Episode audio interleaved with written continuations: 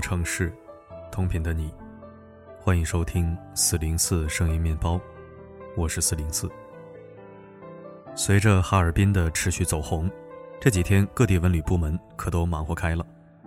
网友在评论区一起喊话自己的家乡，快来抄作业，谁都想蹭一波这泼天的富贵。为了出圈，大家都快杀疯了。第一个疯的是山东文旅。一首“我姓东，大山东”开头的魔性歌曲，让外地人开眼，让山东人沉默。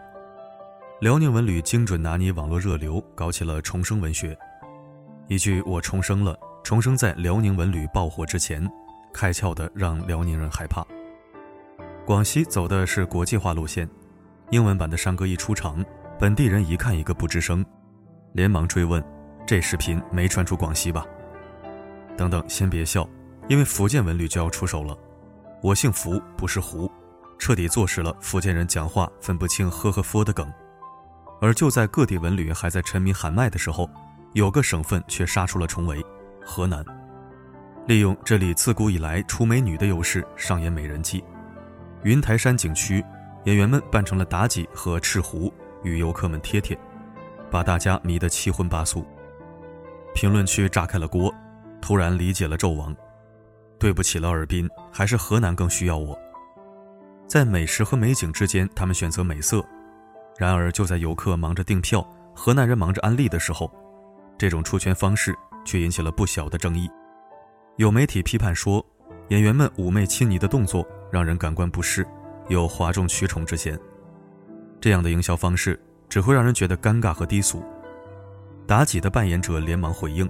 称自己原本 cos 的是《山海经》中的九尾狐，只是借鉴了妲己的装扮，而且在互动过程中也把握好了分寸，只和女生比较亲密，跟男生都保持了一定距离。这下网友们可坐不住了，纷纷为河南抱不平：妲己不妩媚，谁来妩媚？只和女生互动，哪里出格了？本是宣传家乡的一个好机会，最后却变成了一场辩论赛。河南人心里苦，但是他们不说。与其讨论谁对谁错，我想更值得关注的是河南人如此卖力营销的发心。答案就是两个字：迫切。河南是真的急呀！上半年一个淄博，下半年一个哈尔滨，曾经和自己肩并肩的小透明一个个飞黄腾达，他却始终默默无闻。旅游资源，河南从来不缺。论景色，这里坐落着有“世界第一仙山”之称的老君山。远赴人间惊鸿艳，一睹人间盛世颜。雪后宛如人间仙境的美景，多次刷爆热搜。有被誉为中国石刻艺术巅峰的龙门石窟，十一万余尊佛像矗立于青山碧水之间，佛光山色，震撼心灵。论文化，都说一部河南史，半部中国史。中国八大古都，河南就占了四个。你可以在中国第一古刹白马寺中感受佛家智慧，也能在禅宗发祥地少林寺里观摩少林功夫。论网红打卡，许昌的胖东来绝对让你宾至如归。然而，就是这样一片古老而厚重的土地，却迟迟找不到一个出圈的机会，怎么能不急？本来就为了守住国家的耕地红线而错过了快速发展的列车，如今好不容易能凭借旅游的狂潮大展拳脚。他们比谁都希望，希望自己的家乡能被看见。大河之南，天地之中，无数次被提起的，不该是发展迟缓的刻板印象，更不该是偷井盖的黑色标签。除了云台山的妲己，你远远想不到他们还做了多少努力。不懂潮流，他们就搞题海战术。四天时间，河南文旅的账号上发了一百一十二条宣传视频。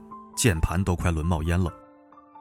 讽刺他们用力过猛，又何曾深挖过他们背后的不甘和委屈呢？不光是河南，各省文旅之所以使尽浑身解数疯狂上分，原因都是一样的，因为他们都亲眼看到了旅游真的能改变老百姓的生活。回溯到这场整活大战之初，还记得第一个各地文旅局看到的希望是谁吗？不是淄博，也不是哈尔滨，而是丁真。丁真火之前的礼堂是什么样？用当地人的话来说，就是地盘像个省，人口像个镇，经济像个村。有着一点四三万平方公里的土地，是上海的两倍多，常住人口却不足八万，本地人靠着挖虫草和松茸为生，连卫生一点的水都喝不上。整个县城基本看不到什么年轻人，二零二零年初才脱下了贫困县的帽子，有的家庭年收入不过万元。而随着丁真效应的扩大，短短一年时间，礼堂就发生了翻天覆地的变化。仅仅是五一小长假那几天，礼堂就接待游客八点四万余人，综合旅游收入同比增长百分之九十八点七。原来县城里寥寥几家民宿，如浪花般扩张起来，年收入也从几千块翻了好几番，发展到几万、十几万。年轻人抓住了机遇。不再执着于大城市，而是更多的思考如何在家乡找到出路。就连周边的乡镇也跟着红火了起来，这才有了后面各地文旅局长纷纷效仿自荐。新疆昭苏县的副县长贺蛟龙，一段策马奔腾的视频火爆全网。甘孜文旅局长刘洪在高原山水中的潇洒变装也紧跟着出了圈。湖北随州文旅局长谢伟一身侠客装扮的视频红火。被网友调侃道：“有种不顾人死活的美。”对这些平时正经惯了、不苟言笑的领导们来说，靠短视频吸引游客，不仅要放下身段、放下面子，还要面对网上铺天盖地的嘲笑与揣测，被质疑想红。我们看的是段子和热闹，但在他们眼里，看到的却是百姓的艰难、老人的孤独、孩子的温饱、家乡的困局。就像刘红账号里写的一句话：“只要能宣传我的家乡，我甘愿做一名网红。”而他们的努力也没有白费。二零二一年，贺蛟龙帮助当地贫困企业带货一点四亿元，带动直接就业人数两千多人。谢宇走后的那个春节，随州接待游客同比增长百分之三十四点九，旅游总收入同比增长了百分之四十三点六，各个景区都实现了历史最高的游客记录。所有在屏幕前扮的丑、卖的笑，都成了百姓口袋里实实在在的钱。如今的文旅大战，有人站着说话不腰疼的点评：有的城市太 low，有的城市太土，有的吃相太难看。可他们没有想过，光从不会突然照到我们身上，在那之前，必定要有人孤身走过暗巷。在中国，还有很多地方的风光美景被埋没在这片广袤无垠的土地上。四川的凉山，从雪山到草原，从森林到河流，这里四季风光不断，美景从不缺席。黑龙江的抚远，看不尽的万亩稻田和层林尽染的白桦林，美不胜收。贵州的雷山，层层叠叠的苗寨，书写四五百年的历史。山川湖海是自然的馈赠，也是将它们与发达割裂开的阻碍。在我们看不到的地方。有多少城市一身宝藏却破圈无门？又有多少同胞渴望远方却寂静无声？他们需要被看见。淄博火了，从山东省经济排名倒数第三逆袭成功；哈尔滨火了，从 GDP 总量跌出全国前五十到三天狂揽六十亿。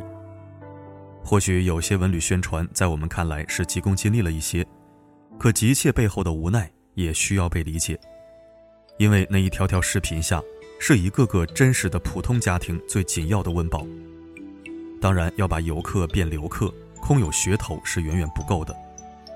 我们也没忘记，有些地方喊着漂亮的口号，被吸引过去，才发现，出租是不打表收费的，到景区是被忽悠消费的，买了特产回家一称是七两称的。说到底，能不能出现下一个哈尔滨，宣传跟上的前提。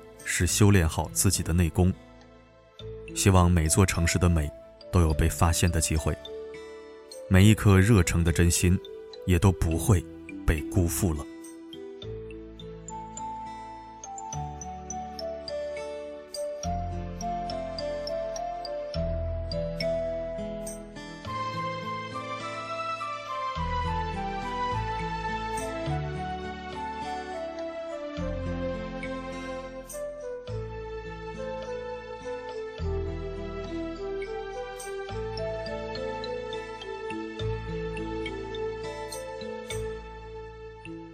感谢收听。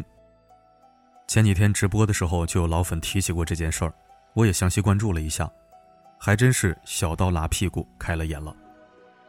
大河南这一波国风文旅潮，游客没觉得不妥，网友也没意见，某些活在大清抱着键盘的媒体不乐意了。